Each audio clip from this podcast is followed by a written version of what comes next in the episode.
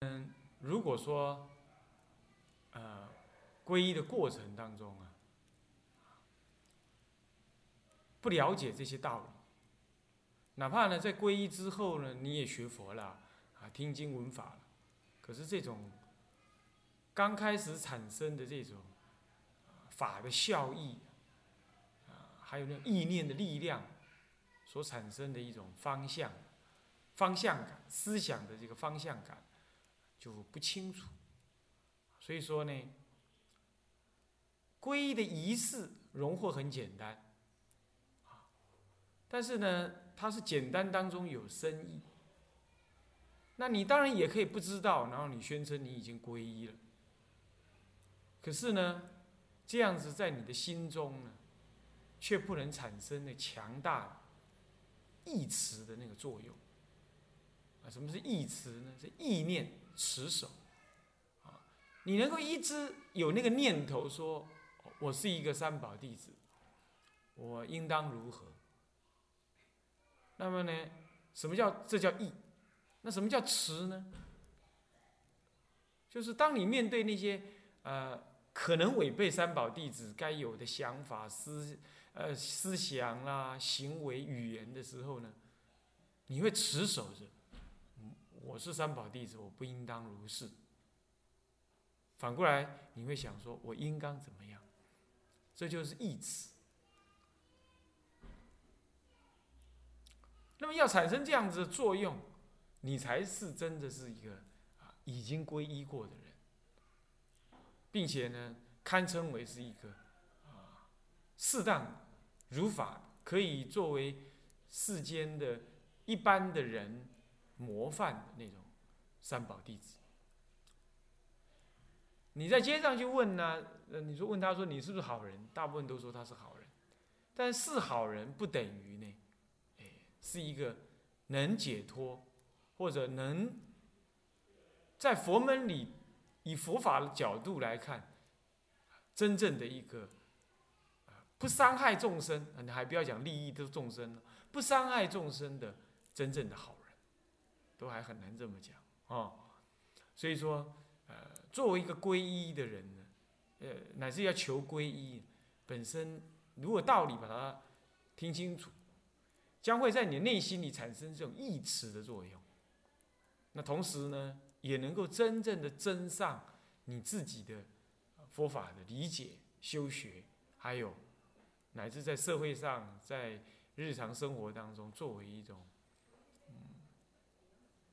啊，社会的榜样，所以这都还不牵涉到说啊，你你修什么多少的行，可是你已经就能这样，啊，所以啊，希望大家能理解我们这个皈依仪式过程当中之所以要讲解，啊，从讲解皈依的意义道理，到这个皈依过程当中的这些行动，这些意义，啊这些意念。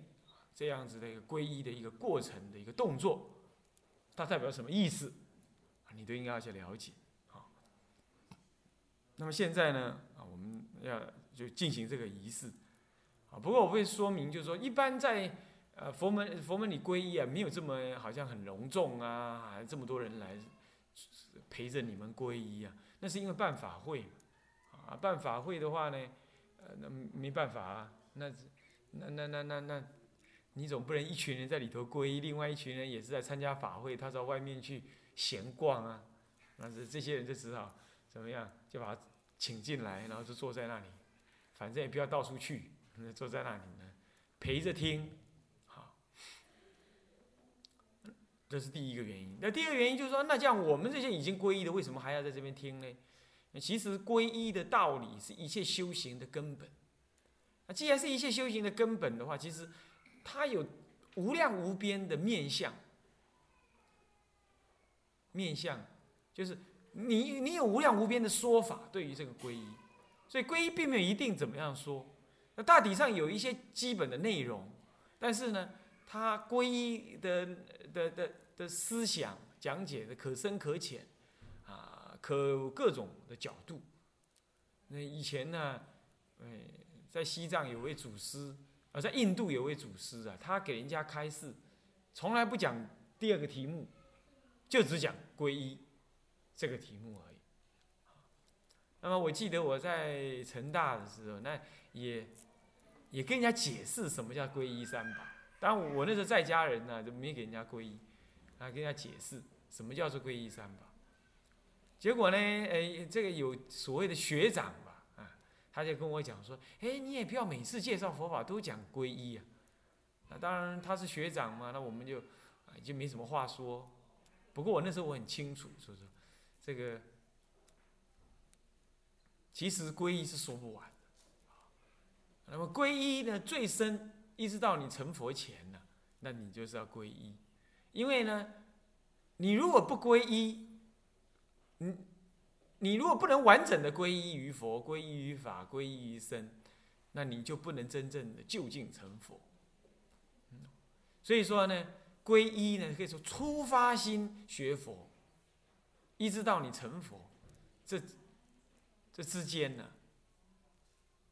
都要随时意念皈依这件事。皈依是你修行的原点，原点，原点，原来那一点。要一切修行，要是离开了皈依这件事情，那么你能修那个行，都是表面的，它不是真实的，向于解脱，啊，或者是向于一个。嗯，佛法如法的修道，所以说不能一回忘记皈依这件事。你可能很有修行啊，乃至你能讲经说法，但是你就不懂皈依，不皈依佛，不皈依法，不皈依僧，你就可能皈依你自己啊。乃至你出家了，你可能依照你自己的讲法，你来违背说，违背佛法说，因为你你已经皈依你自己，依你自己的想法说法说说法。啊，不是依着佛的法说法，那你修行呢？我看你在那用功修行，拜佛拜忏参禅如何？可是你可可你可能只是你在修行啊，你不是随顺那个佛所教在随修行。那你所要得的，你不是向于那个三宝所教导的解脱自利利他那个方向，你可能向于什么呢？向于名利。还有希望人家说你很有道心等等，所以说啊，嗯，不只是要出入佛门的人要听懂，要随时意念皈依的道理，其实一切修行的老参也应该要了解意念，啊，随时检查自己有没有立在这个皈依的原点上，这样各位了解吗？好。那么，如果这样子的话，也就是说，新学的人、老参的人都应该要去听闻皈依的道理。现在我们来啊进行啊，首先呢，大家都呃站起来啊，然后呢要念那个要唱这个赞啊，不过我们不唱，我们用念啊，站起来呢，然后呢呃念这个念这个呃皈依的那个。赞六句赞啊，那我念那个那个那个我们维诺师傅带大家呢啊念那个性觉灵明，好啊，维诺师傅念一句，你们跟着念一句，好，没有本子的，没有那个仪轨的，跟旁旁边看一下，啊，好，开始。性觉灵明，请合掌。性觉灵明，急躁真常，急躁。习弥金物入堂堂，习弥金物入堂堂。三宝是慈航，三宝是慈航。一半馨香，一半馨香。归礼法中王，归礼法中王。香云盖菩萨摩诃萨。南无香云盖菩萨摩诃萨。南无香云盖菩萨摩诃萨。南无香云盖菩萨摩诃萨。南无香云盖菩萨摩诃萨。南无香云盖菩萨摩诃萨。向上，向上，一拜。我们现在转身向上。那么礼佛三拜，啊，拜下去。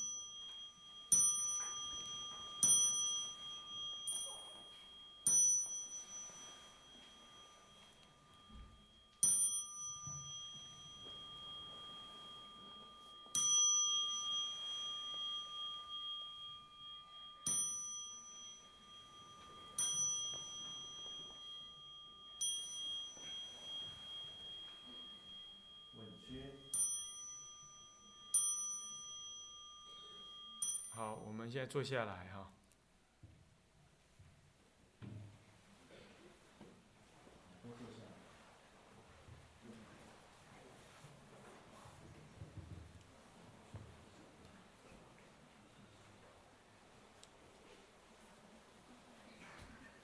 以上这段文呢，性觉灵明，急躁珍藏，习迷惊悟入堂堂，啊，那么呢，这是一个宣告了啊，这个是也是呃宣告了自己呢的一个觉性，从过去以来呢都是急躁增长的，不过呢过去迷它不能起作用，现在呢啊了知应该要哎翻迷向悟啊。醒悟，那么所以说啊，这个路堂堂已经渐渐的显露啊，产生了作用了。那么三宝四慈航，一半心香归离法中啊。所以我既然过去迷，就是因为不知道有三宝的什么导引、智慧、慈悲的导引。那么现在呢，我我要依三宝为我的人生的什么呢？导航。那么它是慈悲无有限量、平等，那么无有差别的，所以说是慈航，啊，那么呢，我趁着三宝所教导的佛法指引的方向，那么我能够到达人生的光明的终点去。那么为了这样子，我祈求啊，三宝能加倍，让我能够呢皈依三宝，啊，那么因此。心中捻起一半香啊，啊，这心香，呃，手上拿的香，其实是代表心的一种什么呢？一种恭敬，所以说是一半心香，一半心香，讲的是心啊，行的是一个啊，你捻香的一个动作。那么呢，归离法中王，法中之王啊，那法是一切解脱法啊，世出世间法乃至解脱法。啊，解脱法外道也讲解脱法，乃至其他的宗教也讲解脱法。那么，但是呢，佛法是究竟解脱，而且是大解脱，呃，不只是自己解脱，还让他人解脱的解脱法。啊，他成就自己的道业，不算是完成生命的修持，必须要成就一切众生的道业。啊，所以说佛门呢，啊，虽然叫做空门。但是那个空不是空空无也，无有东西啊，消极悲观那叫空。空是指的不染着一切，谓之为空啊。那么这空门不代表消极，空门不染着一切，所以他能做一切善事啊。你执着一个善事，那你就永远做那件事，那你就不会做另外那件事。那你执着呢？你要利益这人，那你就不懂得利益狗猪猫羊，是不是？你执着今世。的所谓的呃人间佛教，那你就忘了还有过去的众生、未来的众生，以及此地他方以外的众生，他方他方这个世界以外的众生，你应该度。所以说，空门不染浊，不染浊正是可以做一切世间的什么呢？大布施、大利益、大功德啊，应该要这样理解。那么如果你这样理解，所以他是他是真正的法中王啊。他是就近的法中王，那么你今天要来礼敬他，啊，二礼敬他，所以说你呢，啊，参称念三声香云盖菩萨摩诃萨，这个仪式是这个意思。那么接下来你已经称念完毕，宣告你想要皈依这件事。那么接着呢，接着就是由啊主持这个皈依的师傅来给你解释关于那个皈依的意义。皈依的内容、皈依的目的、皈依的重点、皈依的行持等等。首先呢，是皈依的意义。什么是皈依？啊，皈依归是什么呢？是归顺、归投于什么地方的意思。归顺，归有回来的意思啊。那么呢，归有回来，回到什么地方？依是什么呢？依从、依顺于什么？所以叫做皈依，啊，皈还有一种回来以以外，还有翻正的意思，翻邪归正的意思，叫做归。那么依依有顺从依止的意思，所以各有两个意思啊。归有翻邪归正的意思，还有归有什么呢？这个由外而返的意思，所以叫做归。那么依呢，有顺从的意思，有依靠的意思，依顺、依靠的意思。那么现在我们就来分别解释这四个意思。首先呢是讲归，是由邪翻正，谓之为归。这弘一大师常常讲这个归有翻邪归一啊，这个归一的意思。什么叫做翻邪归正呢？我们平常生活、做人、为人、思维、人生、立身处世啊，我们当然知道应该要做好人。可是做好人的标准是什么呢？我们其实常常在做邪法、恶法，在让别人痛苦，然后自己得快乐。然后，然后你，可是你却呃信死呃大言不惭的说：“哦，你是一个好人。”啊，你比如说，呃，去。去钓鱼，啊，那钓鱼的话，呃，你你你你把你的那个什么呢？呃，钓鱼的快乐，呃，建立在什么？那一一条鱼的痛苦身上，这就是什么呢？这就但可是你觉得那叫娱乐，那还是高尚的娱乐，这就是你自己行的是恶法，可是你却觉得呢，你那是善的。所以说，就世间来说呢，什么是善，什么是恶？那么佛法里头有标准，他说：凡是依于自私所建立的事项，哪怕你的话说的再好听，那些基本上都可能是恶。啊，伤害别人的事情都是恶的，而这是伤害呢，不只是伤害呃一般的人，乃是一切的众生，那都是一种伤害。啊，那这样子呢，都算是一种恶。可是作为一个人，你不可能不伤害到其他动物、生物的。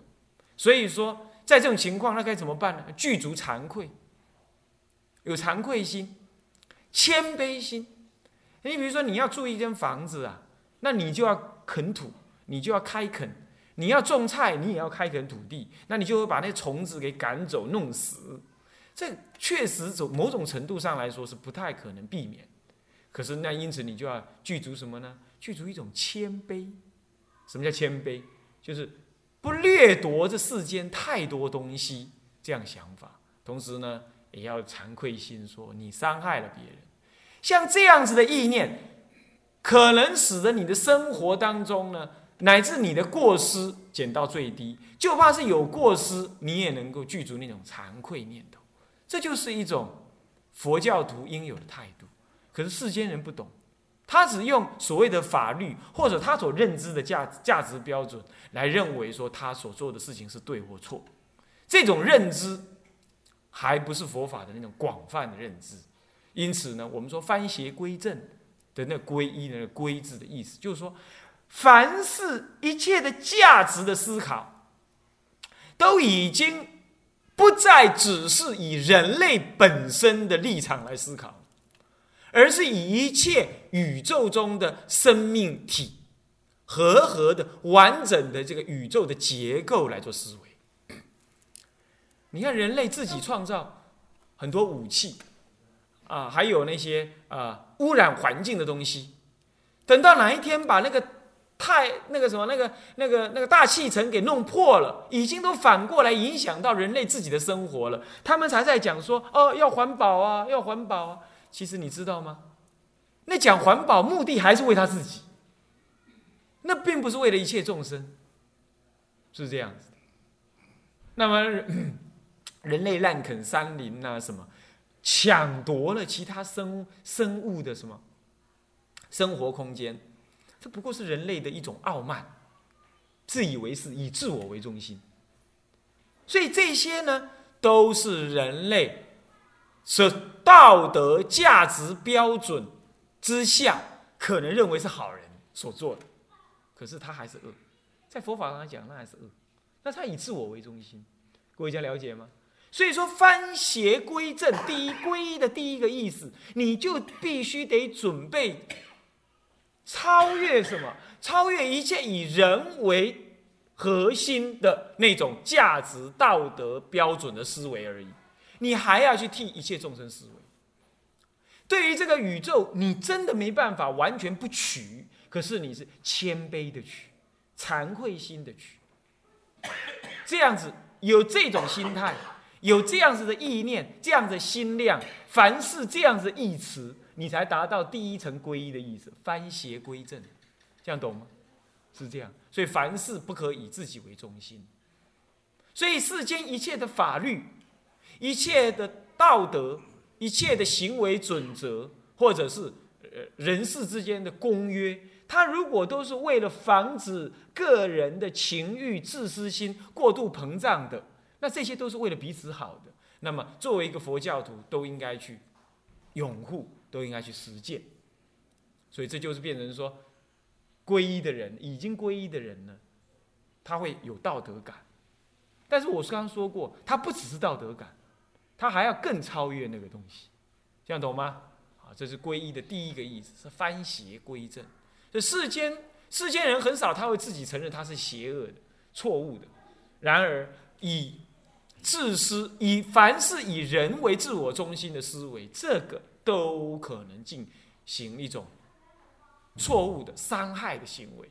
所以这样来讲的话呢，这都还不足以。满足我们佛弟子所要求的那种内在的修持，这翻邪归正。第二个翻邪归正的意思，第二个意义是什么呢？是由外向内找寻，叫做归寻的意思，归回来的意思。那是什么意思呢？好了，就算我们已经懂得翻邪归正，可是我们还生活啊，我们还需要世间的一切物品呢。我们有，我们是人，我们就有人的弱点，对吧？我们需要什么？我们需要感情，我们需要，呃，呃，家庭生活。那么，我们有了家庭生活，我们就得要去，去追寻家庭生活的什么呢？的内在自我的安定。那这个安定，你就得要为这个家庭张罗啊，为这家庭，呃呃，这个这个这个寻找这个家庭所支持下去的一切生活支具，对不对？金钱啊，房舍。还有，呃，照顾你、你的太太、你的先生，并且把他抓住，不要让他跑了，也不要让他呃被别人所怎么样啊，所所引诱了，如此等等，啊，那么呢，呃，同时呢，为了要达到这个目的，你就不得不某种程度的自私，是吧？你你不可能跟人家共用。太太嘛，对不对？所以太太是一个人的，所以你得要把他太太保护好啊。那你你也不可能教教教教书去教到别人的儿子，教导别人的小孩嘛。那然后呢，你的家人要吃饭，得要你自己去赚嘛。啊，你好不容易赚来的，你就怕人家偷走嘛。那这个时候，当别人也要赚那个东西，而你也要赚这个生意，你要做这个生意，而别人也要做的时候，这时候你就得不得不为你自己家庭的经济命脉着想，然后就该开始怎么样？不得不有点自私，为自己着想，然后赚多赚一点钱，这就是你不得不的行为就出现了，对不对？所以刚刚讲说翻邪归正。讲起来容易呀，等到面对到真正生活的时候，你要往外追寻，你才能满足你内在的生活，你家庭的稳定生活。所以你会一直告诉你自己：赚钱吧，往外赚吧，我要更多啊！为了赚钱，我还要有地位，有了地位，我还得要有权势，我还得要怎么样？有权势，我更赚多更多钱。这个时候，本来是一个只是单纯的求生存下去的行动呢，它却越来越一直扩张了你的情欲欲望。然后你往外一直追求，一直追求，一直追求，结果你开始忘失了你自己的什么光明的自信。所以这就是我们人类无始以来一直是这样子。所以我们忘了自己，我们总以我们总有太多的理由说修行等一下，我先把我们家里的事情搞定再说。这好像是嗯嗯嗯嗯没有错的，可是你一直往外追寻。结果你追寻什么呢？你最认为最有价值的是什么？钱财、地位、名声、眷属那些物质，你所拥有的那些，所以你也一直以追求那些，并且增长那些外在的东西呢，为你生命中的主要价值跟目标。好，这就是往外找寻，这就是往外找。各位，我们并没办法否定生活在世间呢，这是不可避免。然而，请注意，往外找只是一种不得已，只是一种手段，只是一种什么呢？只是一种过程。如果往外找之后来滋养你自己的，只是无有穷尽的贪心，跟什么呢？跟你得到这个东西之后完全无法释怀的那种那种极端的保护主义。那这样的话，你是增长了你对物质的贪欲，对感情的贪婪不舍，以及对于世间的一切地位、人家所认为美好的东西，你也都在那里追寻。结果你就忘了你内心有最宝贵的东西。我们如我们为什么要活着？我们为什么要要去教育下一代？并不只是，如果我们连我们自己活着的目的都不清楚的话，那么请问你教导下一代，呃，去读书、去学做人，将来做。做好人乃至能赚钱，你也不过只是让他活着而已啊！因为你连自己，你连你自己要活下去，到底真正活着的目的是什么，你都不一定清楚。那这样的话，你不过是你你教导你的下一代，让他活得更好，不过是大不了事赚的钱比你多，地位比你高，事情做得比你大，官位比你更亨通，就这样而已，是不是？那么你当时为了达到你生活中的一切目的所行的那些自私、那些斗争、那些算计、那些付出的劳力、日以继夜的思想，要怎么样赚钱、弄呃选呃竞选什么什么的这一类的事情呢？也不过在你的下一代再重做一遍而已，大不了他做的比你漂亮。得的效果比你好，就这样而已。然后呢？然后呢？你又知道你得到这些之后，最后你能怎么样？你还是莫名其妙就这样死掉了啊！你懂吗？哪怕你做的一切事情很自私的事，法律也没办法制裁你。你懂吗？可是呢，因为那法律大家规定可以的，结果呢？结果你就莫名其妙就这样死掉，你不知道你。内在有一种觉醒，这个内在的觉醒能怎么样子呢？内在的觉醒能使你的眼睛所看到的，不只是你现在所看到这种自私自利的对象；你的耳朵所听到的，不只是眼前这些声音，乃至你心里所想到的，也不只是你自己的利益、利益、欲望等等。他这个觉性具有什么样子的内涵呢？具有。能够看到全部宇宙的一个本质，你能听到，你能看到，你能感受到。你对待一切众生，你突然间有一种决然的平等。你不需要牺牲你自己，然而你可以却可以利益一切众生。你看待一切众生呢，再也不是你的竞争对象，也不是你的夺取的对象，而就像你身上的一块肉一样，你会很自然平和的。而且愿意为他们做一切事，这样子的跟他们在一起过生活。